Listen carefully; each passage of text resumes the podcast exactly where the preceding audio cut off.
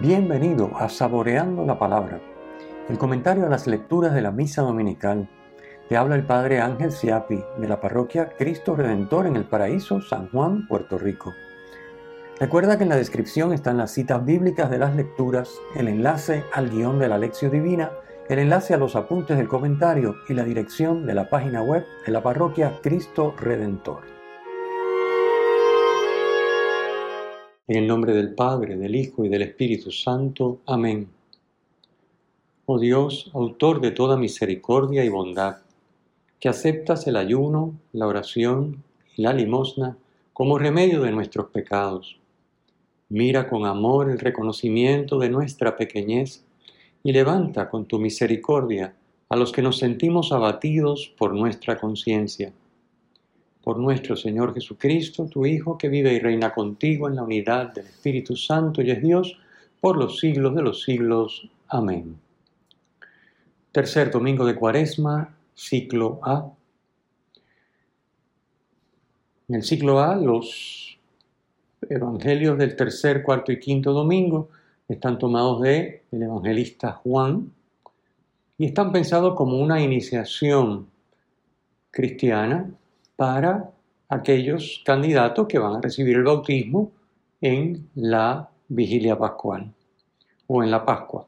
Entonces, eh, pues son unos evangelios preciosos que, bueno, sin más demora vamos a comentar porque son diferentes a los sinópticos, diferentes a Mateo, Marcos y Lucas.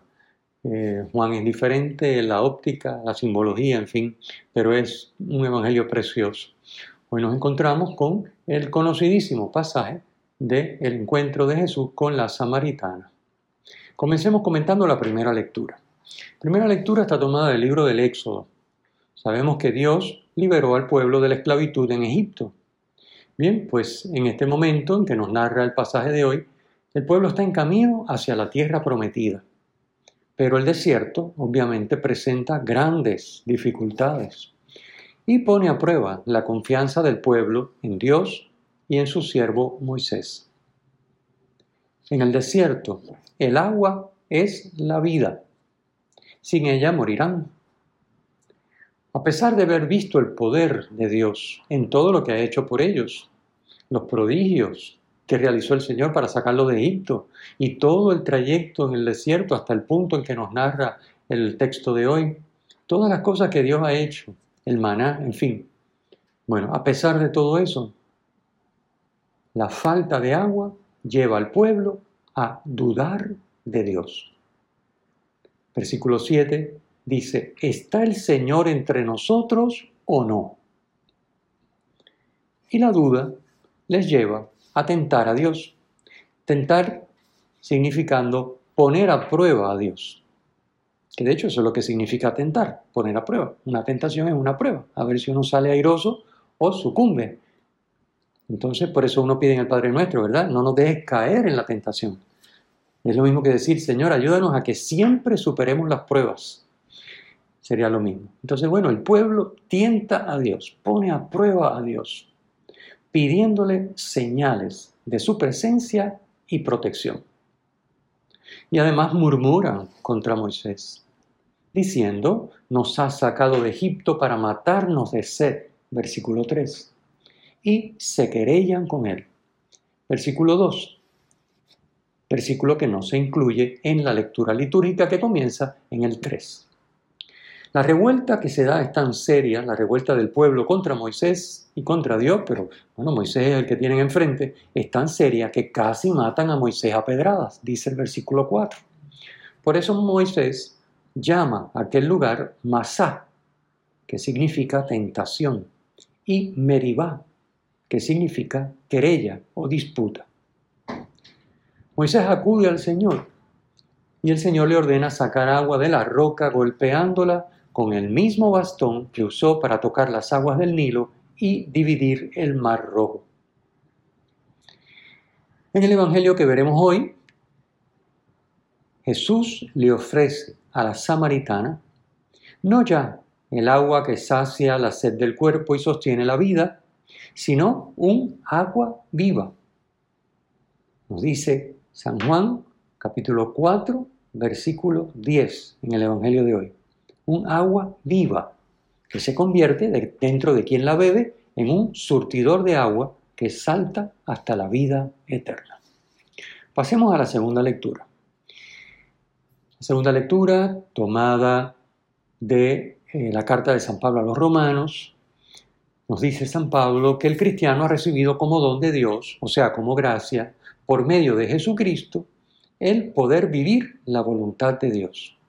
Es decir, ha sido justificado. Recordemos que justificar, el justo, es el que cumple la voluntad de Dios. Así que ser justificado, como dice el versículo 1 del texto de hoy, significa que hemos recibido gratuitamente por Jesucristo la capacidad de poder vivir en la voluntad de Dios. Hemos recibido la justificación en virtud de la fe. Versículo 2. O sea, por fiarse de Dios y obedecer su palabra. El cristiano, por la fe, recibe la justificación. La justificación le ha devuelto la paz con Dios, dice eh, San Pablo en el versículo 1, con quien estaba enemistado por sus pecados. Dios nos demostró su amor en que Cristo nos justificó muriendo por nosotros cuando éramos pecadores. Es para admirarse, ¿no? Como hace San Pablo. Imagínense, Dios nos ha justificado con su muerte, con su misterio pascual, siendo nosotros pecadores. Ahí está el amor de Dios por cada uno de nosotros. El versículo 2 dice, nos gloriamos en la esperanza de la gloria de Dios. Esto parece un trabalengua, que quiero explicar para que se entienda. Nos gloriamos en la esperanza de la gloria de Dios. Es motivo de orgullo la esperanza en que el poder de Dios se seguirá manifestando cada vez más plenamente por medio de su obra, de su acción en cada uno de nosotros. Esa es la gloria de Dios, la manifestación de su poder por medio de su actuar. Bueno, pues que la gloria de Dios se manifieste en nosotros plenamente es motivo de esperanza y esa esperanza es motivo de orgullo.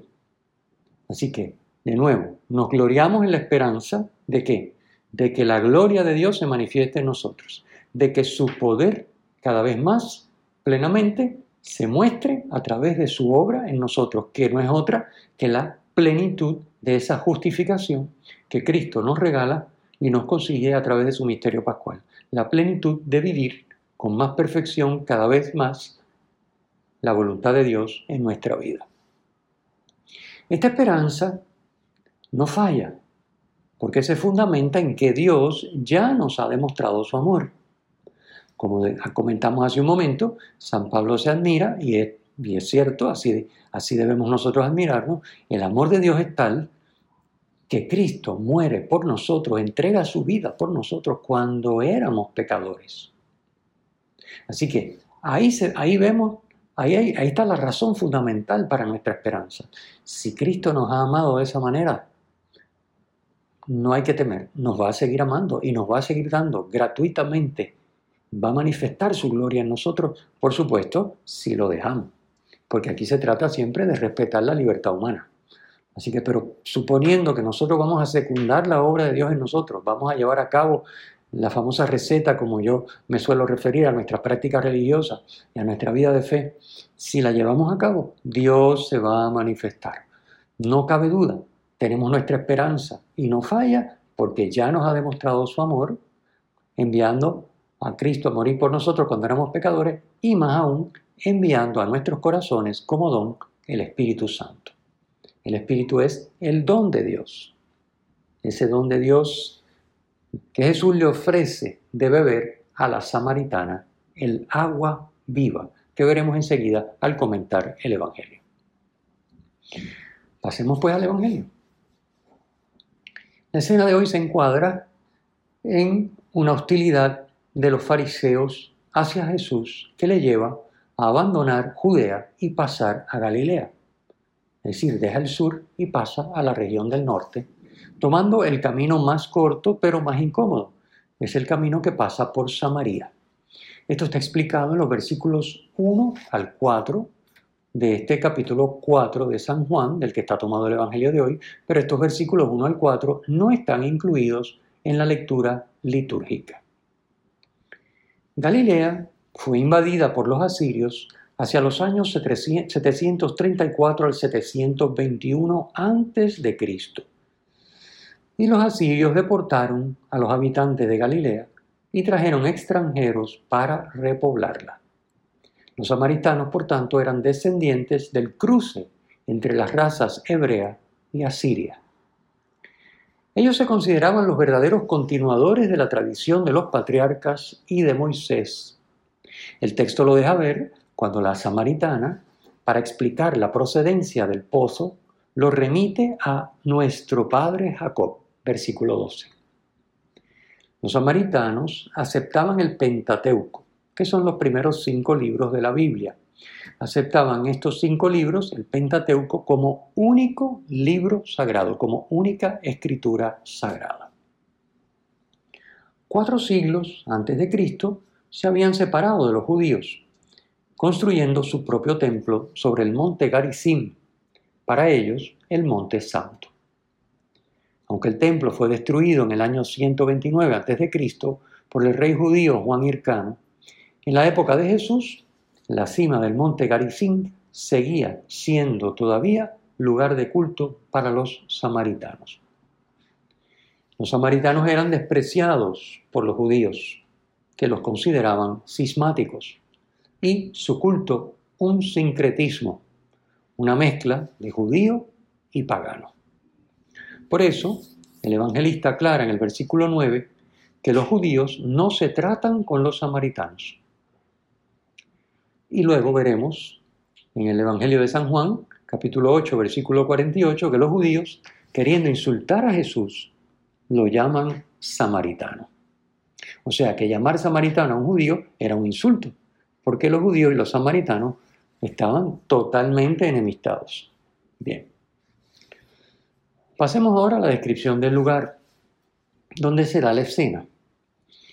Entre el monte Garizim y el monte Elbal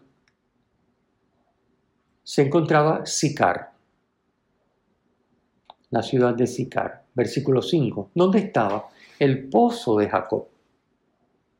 Allí llega Jesús cansado del camino, versículo 6, y con sed por el calor, más intenso en ese momento, porque se trataba del mediodía. Dice el versículo 6 que era hacia la hora sexta. La hora sexta, ustedes saben que los judíos comenzaban a contar, la hora sexta es el mediodía, la hora tercia son las 9 de la mañana, la hora cero son las 6 de la mañana. Ellos contaban cuando, cuando, cuando amanecía, cuando salía el sol. Así que a las 6 de la mañana salía el sol, era, comenzaba la hora cero del día, a las 9 de la mañana era la hora tercia, la tercera, y a las 12 del día habían pasado 6 horas, era la hora sexta. Y así, la hora nona sería entonces las 3 de la tarde. Bien, así que era la hora sexta, era el mediodía. Hacía mucho calor. Pero resulta que en el Evangelio de San Juan todo tiene un simbolismo. Y vamos a irlo explicando nos tardaremos un poquito más para desmenuzar esta lectura porque todo tiene un simbolismo, pero es interesantísimo. La riqueza tan grande que encierra un texto que leído a primera vista, pues nos trata un encuentro casual entre el samaritano, la samaritana y Jesús y le ofrece agua y él le dice tengo algo mejor, obviamente refiriéndose al Espíritu Santo, pero es mucho más que eso. Bien, volvamos al tema de la hora sexta. La indicación de la hora sexta hace referencia a la hora en que la víspera de la Pascua judía se retiraba de las casas el pan con levadura y se sustituía por el pan ácimo para la cena pascual. Es la hora en que también se inmolaba en el templo el cordero pascual. Para el Evangelio de Juan, la hora sexta señala la hora de la Pascua de Jesús, la hora de la glorificación del cordero. Por eso, precisa que a esa hora Jesús fue condenado a muerte por Pilato. Lo encontramos en el capítulo 19 de San Juan, versículos 13 y 14. Jesús es condenado a muerte en la hora sexta. Y a esa hora también se refiere el versículo 23 del Evangelio de hoy, cuando Jesús le dice a la samaritana, se acerca la hora, ya está aquí. en que los verdaderos adoradores adorarán al Padre en espíritu y verdad. Así que vamos entendiendo que la hora sexta es la hora de la Pascua de Jesús, de su glorificación. Y esa hora es la hora, cuando se refiere San Juan a la hora, como le dice Jesús a la samaritana, se acerca la hora, es decir, se acerca la hora de mi Pascua, es lo que está diciendo Jesús. Y es la hora sexta. El encuentro entre un hombre con sed, Jesús, y una mujer que va a sacar agua del pozo, la samaritana, se convierte, por los prejuicios políticos y religiosos, en un encuentro entre enemigos, como ya hemos explicado. Lo razonable y lo correcto sería que una mujer con agua le diera de beber a un hombre sediento, pero no si se trata de una samaritana y un judío. Del plano superficial del encuentro entre la samaritana y el judío, eso es lo que está ocurriendo, un encuentro, el evangelista pasa a la realidad más profunda, el encuentro entre Dios y su criatura. Es decir, en San Juan se eh, sobrelapan los dos niveles, el nivel de la realidad que captamos con los sentidos, lo que está ocurriendo, el pozo, el agua, la sed, el calor y la samaritana que le va a dar o no le va a dar el agua a Jesús. Y luego el plano más profundo. Y lo vamos a ver porque está muy claro en el texto. Ese plano más profundo no es otro que, como dije, el encuentro entre Dios y su criatura, simbolizado por el encuentro entre Jesús y la samaritana. En realidad, es la criatura la que necesita de Dios. Jesús le dice, dame de beber. Pero en realidad es la criatura la que necesita de Dios, la que tiene sed no del agua que quita la sed corporal, sino del agua viva que solo Dios puede darle. En el número 2560 del Catecismo encontramos este texto tan hermoso que dice, Jesús tiene sed. Su petición llega desde las profundidades de Dios que nos desea. La oración, sepámoslo o no, es el encuentro de la sed de Dios y de la sed del hombre. Dios tiene sed de que el hombre tenga sed de él. Y esto es una cita de San Agustín. Hablemos ahora del agua. El agua del pozo de Jacob se contrapone a la que Jesús ofrece. La que contiene el pozo, fijémonos, está limitada y localizada en un punto a donde hay que ir a buscarla, el pozo. Y además está contaminada porque, como nos dice el versículo 12, de esa agua del pozo beben personas y animales. Esta agua no quita la sed, sino a base de beber continuamente de ella. El agua que Jesús ofrece es viva, limpia, y una vez se bebe, quita la sed para siempre. La expresión agua viva indica que no se trata de un agua que sirve para conservar la vida natural, sino que es un agua que en sí misma está viva y por lo tanto comunica esa vida. Se refiere obviamente a la vida divina, la vida eterna. Versículo 14. El agua del pozo es símbolo del culto que rinden a Dios los samaritanos en el monte Garizim y los judíos en el templo de Jerusalén. Un culto localizado, contaminado y que no satisface.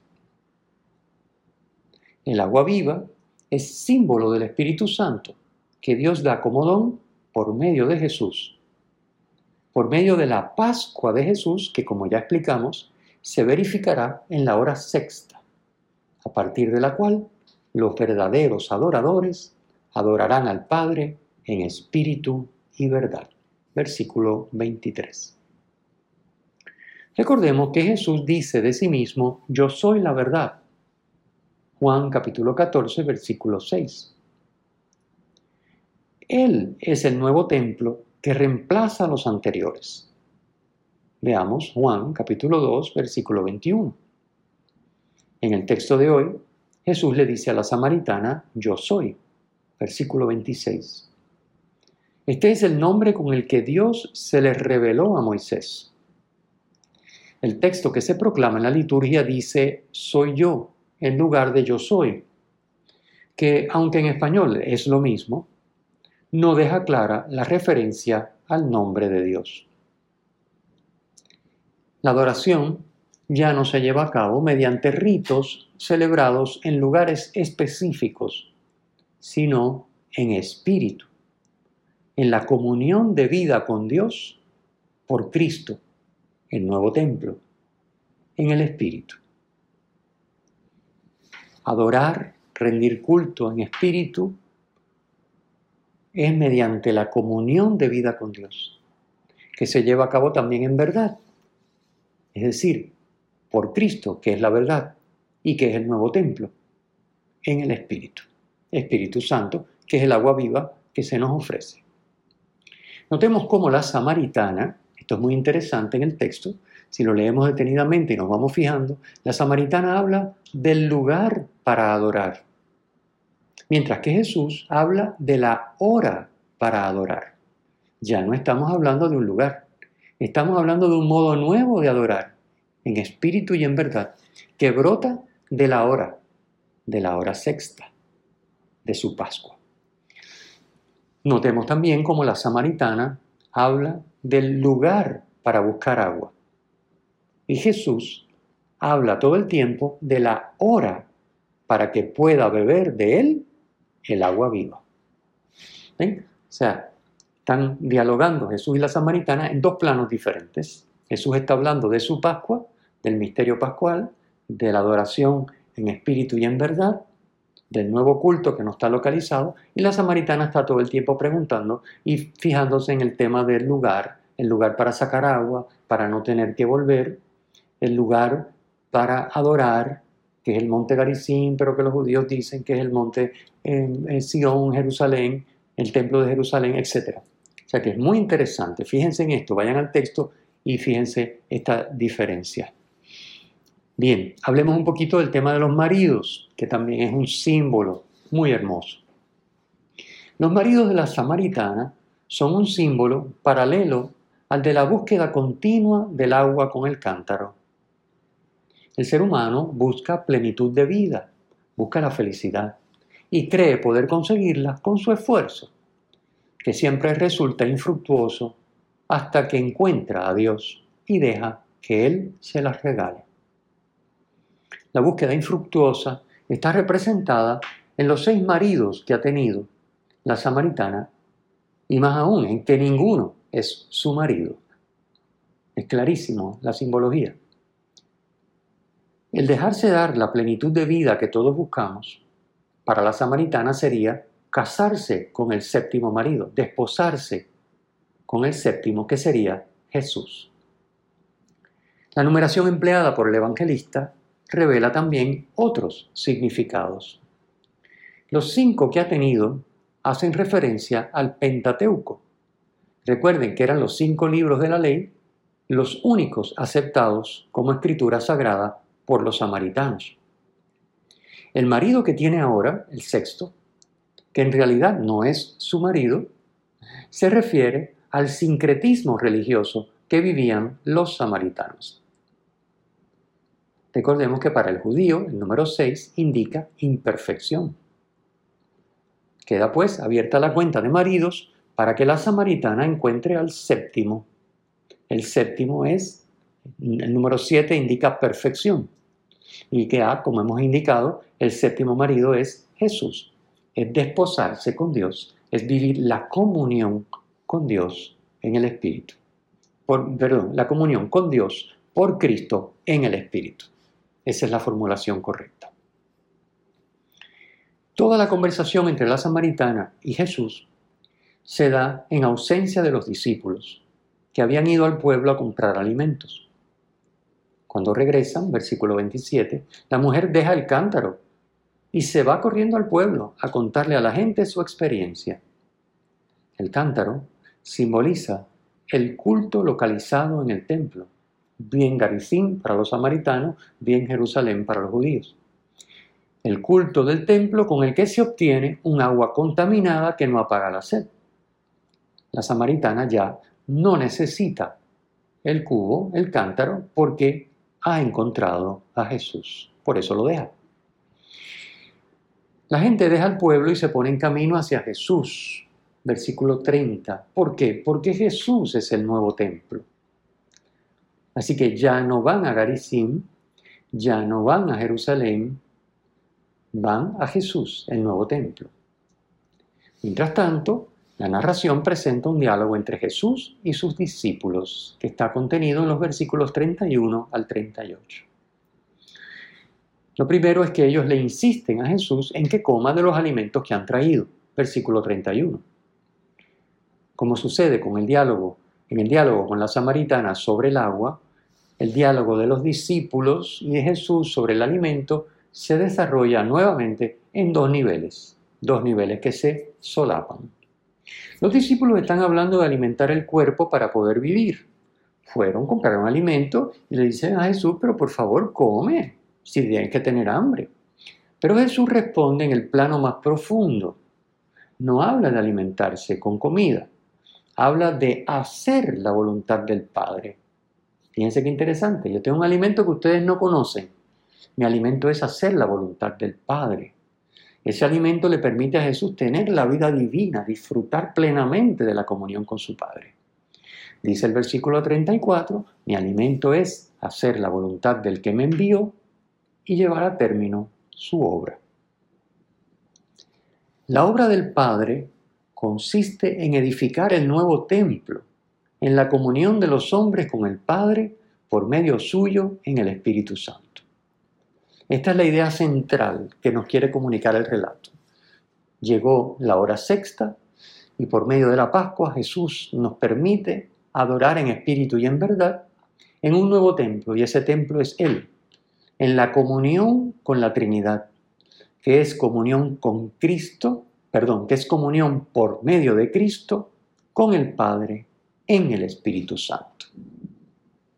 Comunión con el Padre por Cristo en el Espíritu Santo.